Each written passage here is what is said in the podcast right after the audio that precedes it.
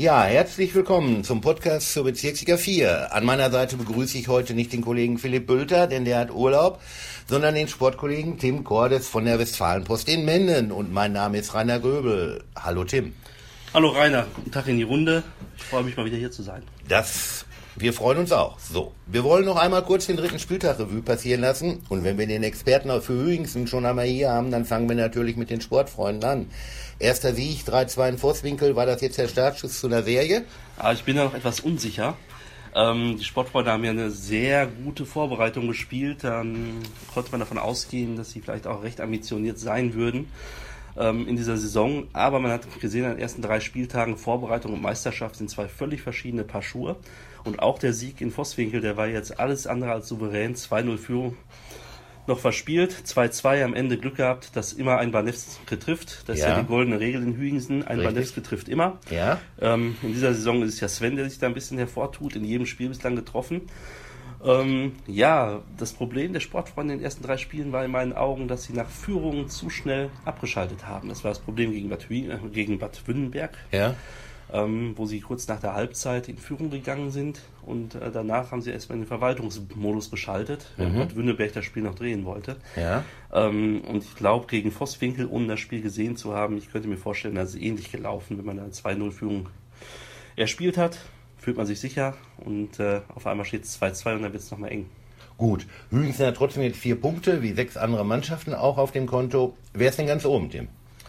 Ganz oben, ähm, ja, ist die gerade schon erwähnte FSV Bad Württemberg-Leiberg mit dem perfekten Saisonstart. Ja. Drei Spiele, drei Siege, zuletzt 3-0 in Serkenrode. Ja. Ja, vor Sundern, die zuletzt 4 zu 1 äh, in Ape gewonnen haben mit äh, einem überragenden äh, Schädle Melki. Ja. Ähm, und natürlich Schmallenberg, die 13-0 gegen den Aufsteiger aus Assinghausen gewonnen haben, die ja. jeweils 5 Punkte haben. Okay, und wie sieht es unten im Keller aus?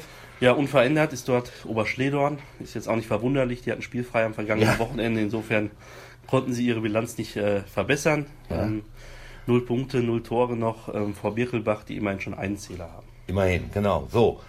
Kommen wir zum Spieltag 4. Der beginnt bereits am Samstag mit zwei Partien. Um 15 Uhr trifft eben Aufsteiger Assinghausen, Wiemringhausen, Wulmringhausen auf dem BCS Loh. Deine Einschätzung und dein Tipp? Ja, ich glaube, in Assinghausen wird viel los sein. Ja. Ähm, die feiern, glaube ich, ein kleines Jubiläum. Mhm.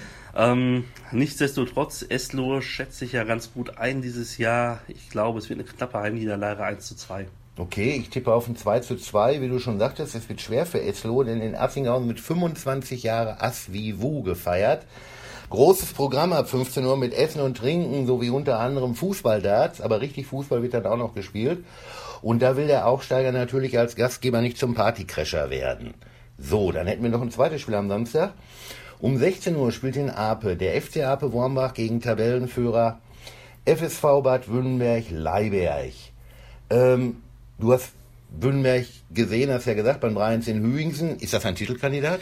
Ähm, es ist definitiv eine Mannschaft, die ich unter den Top 3 sehe.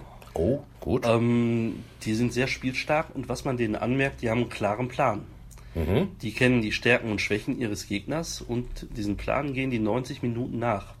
Und da lassen sie sich auch von dem Rückstand nicht ärgern wie in Hüingsen, sondern die spielen konsequent weiter nach vorne. Ja. Sind offensiv natürlich extrem gut ausgestattet mit dem Henrik Mühlenbein, äh, der schon sechsmal getroffen hat, mit ja. Alex Hegers, der dreimal getroffen hat. Also Richtig. da rollt einiges auf die Abwehr rein zu. Ja. Und ähm, ja, ich glaube, das wird auch Ape zu spüren bekommen. Ja. Ich tippe äh, 1 zu 4.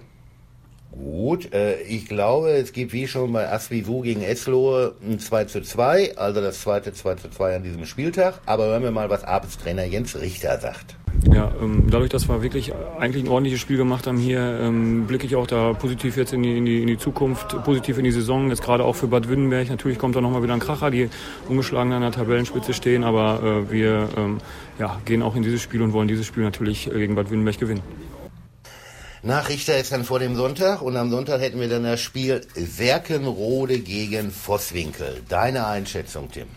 Ja, Serkenrode geht jetzt in die dritte Bezirksligasaison, ist ja inzwischen auch schon ja, etabliert in der Liga.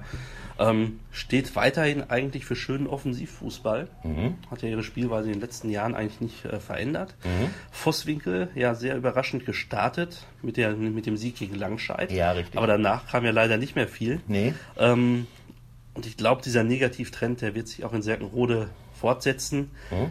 klare Kiste für Serkenrode 3 zu 0.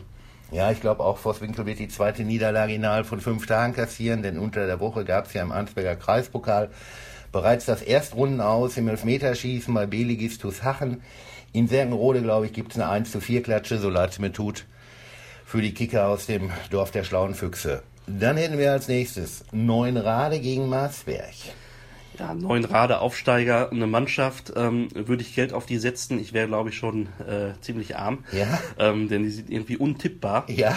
Ähm, mal gewinnen, mal gewinnen sie 5-0 gegen Vosswinkel recht souverän und dann gibt's mal wieder eine 2 zu 7 Klatsche in freien 0, 1 zu 7 in Bad Bünnenberg. Ja. Jetzt gegen Marsberg. Ah, ich glaube, da wird's wieder die dritte Niederlage in, im vierten Spiel geben für neuen Rad und zwar auch relativ deutlich 1 zu 4. Ja, ich glaube auch, Marsberg bleibt unter Neutrainer Christian Nolte weiter ungeschlagen und gewinnt dort 3 zu 1. Dann gehen wir an die Sorpe. Dort spielt Langscheid gegen Schmallenberg.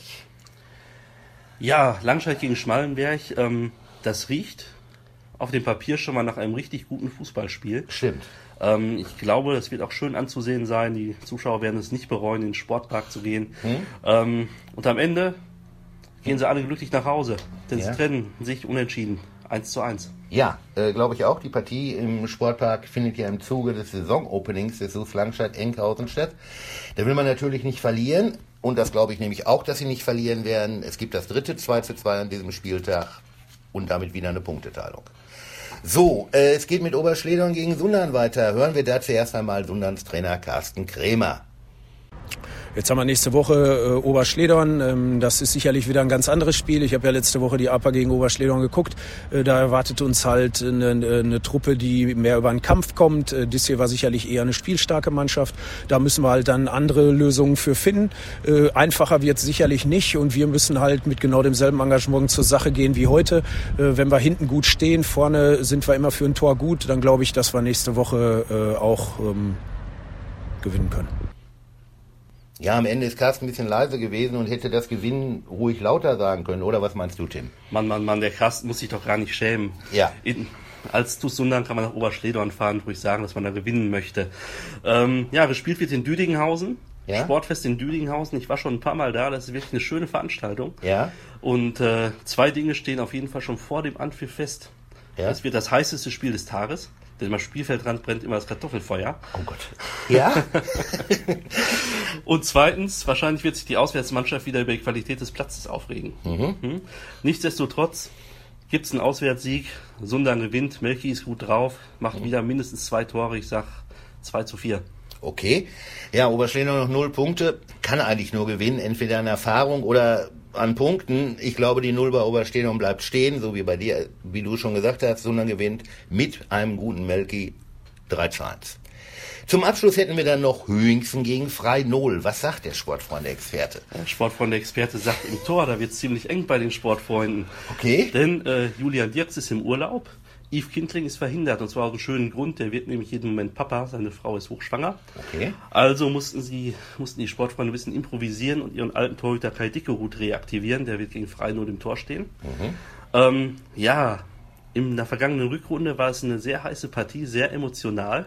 Mhm. Wir erinnern uns. Ja. Ähm, Hügensen gewann damals mit 3 zu 6. Äh, mal gucken. Also ich glaube, diesmal wird es auch torreich. Ja. Frei Null ist ja eigentlich auch eine Mannschaft, die vor dem Tor nicht geizig ist, was hier die Chancenauswertung angeht. Ähm, ich sag, es wird ein 4 zu 3 für Hüingsen.